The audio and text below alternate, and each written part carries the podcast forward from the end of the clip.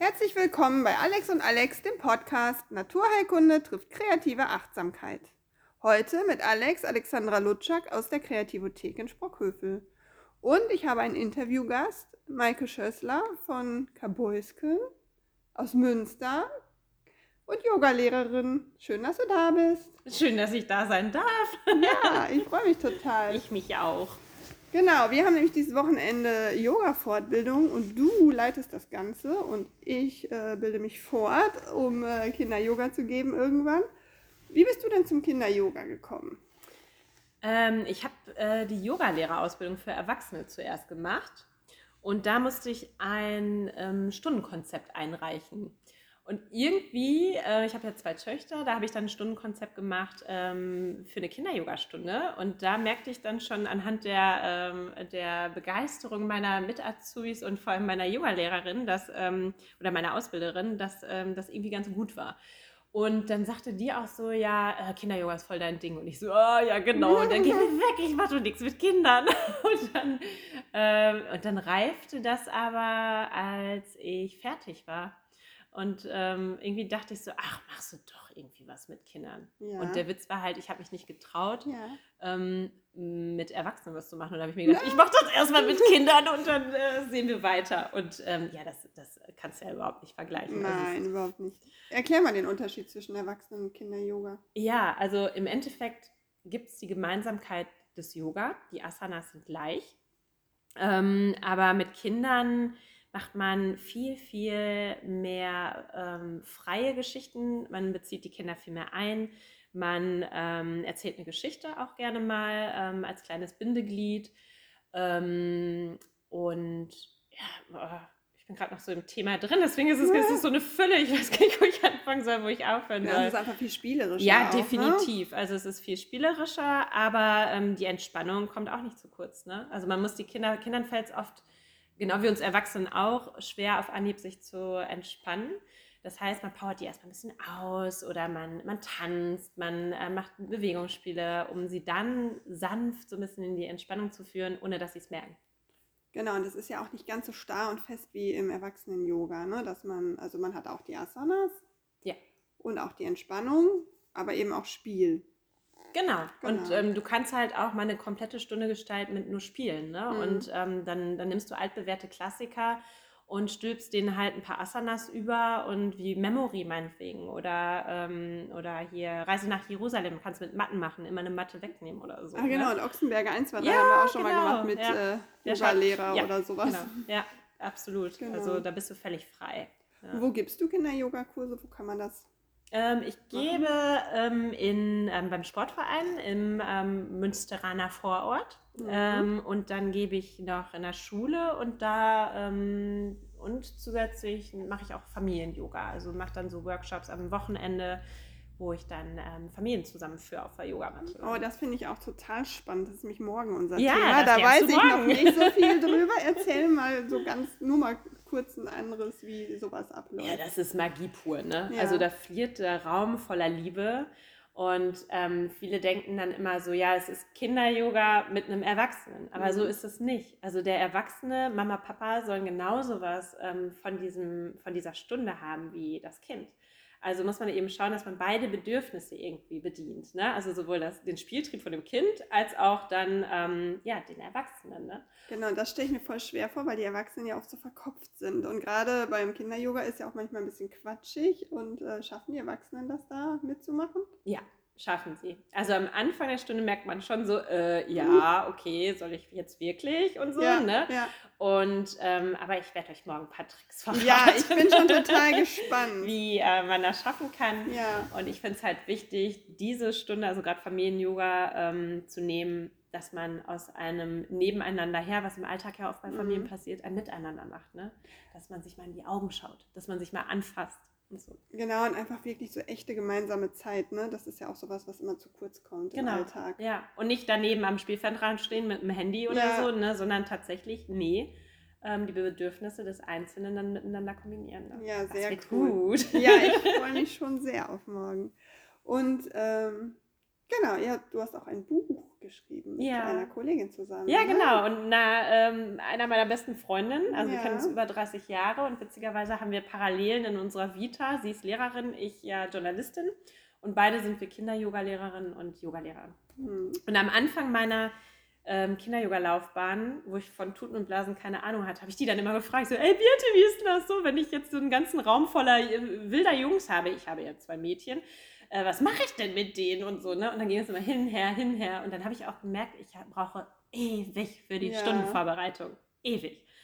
Und dann irgendwie kamen wir drauf, es müsste ein Buch geben, das alles vereint, das einem die Stundenvorbereitung einfach erleichtert. Ne? Wo, sonst habe ich echt überall aus irgendwelchen Quellen irgendwie Material zusammengesucht. Und dann haben wir irgendwie gesagt, lass es uns selber schreiben. Super. ja, und dann ist aus dieser Schnapsidee ähm, tatsächlich ähm, das Buch Kinder-Yoga und wie entstanden, was jetzt im Sommer erschienen ist. Ja. Genau, und da sind ja wirklich ganz viele, ist ja alles von Anfang an erklärt. Also ich finde das Buch super, ich habe da auch schon ganz viel rausgenommen und äh, arbeite da auch gerne Yay! mit, jetzt für meine Kinder-Yoga-Stunden. Und ähm, genau, da sind die Asanas erklärt und Genau. Yoga-Stunden. Ja, genau. Auch, auch irgendwelche ne, ähm, Ideen, wie du eine Traumreise schreibst und ähm, irgendwelche Kniffe auch. Ne? Was ist, wenn ich eine große Gruppe habe? Was ist, wenn ich Kinder habe, die wahnsinnig viel Energie haben oder total müde sind oder so. Ne? Und wir haben da einfach unsere beiden ähm, Erfahrungsschätze, die ich ja dann tatsächlich auch im Laufe der Zeit gesammelt habe, zusammengeschmissen. Ne? Ja, und das Gute ist ja, man muss ja nicht Yogalehrer sein. Du kannst das ja auch so in der Schule oder irgendwo anwenden. Da sind ja so viele tolle Sachen drin. Ja, genau. Ja. Kannst du wirklich, also ähm, auch zu Hause, ne? Ja. Bei dir zu Hause machen oder so. Ja, Genau. absolut. Ja. Und ihr habt ja noch ein zweites Buch, was jetzt Ja. gerade in den Startlöchern steht. Ja, ne? wir haben irgendwie, ähm, es ist dann noch zu einem zweiten Buch gekommen, tatsächlich. Ähm, das wird ein, ähm, ein, ein Geschenkbuch für Lehrerinnen und Lehrer, ein Entspannungsbuch, ähm, was Lehrer davor bewahren soll, ins Burnout zu rutschen. Okay. Ne? Also oft, deren Tag ist ja so durchgetaktet. Die haben immer Mhm. Anspro Ansprache, die haben ähm, wenig Zeit, auch wenn es sich Pause nennt. Mhm. Und wir wollen dem vorgreifen, dass es gar nicht zu einem Burnout kommt. Und das ist anhand von so einem Tag strukturiert. Also wir geben denen wirklich Tipps von äh, morgens, ne? wie gehst du, wie kommunizierst du mit dir, wenn du in den Spiegel guckst, über ähm, die kleine Pause, wie kann ich mich in einer kleinen Pause entspannen, bis hin zu ähm, ja, abends dann. Ne? Ja. Sehr spannend, aber nicht nur für Lehrer wichtig, oder? Nee, wir haben auch schon gesagt, das Buch ist eigentlich auch nicht nur für die, für die Lehrer, sondern für jede, für jede Berufsgruppe eigentlich. Und es ist so angelegt, es sind wirklich mal kleine Häppchen, sodass man sich einfach daraus rausziehen kann. Und es, ja, es sind wahnsinnig viele wertvolle Tipps drin und Rezepte. Oh, sehr cool. Genau, also die Infos zu den Büchern und allem kannst du mir gerne schicken, dann packe ich die unten drunter unter dem Cool, Podcast. Dann super. können alle Leute gucken, wo sie das Buch kriegen, wie das heißt, wenn man, also wer Interesse hat. Ja, wir Genau. freuen uns auch immer wahnsinnig über Feedback und Rezensionen. Na klar.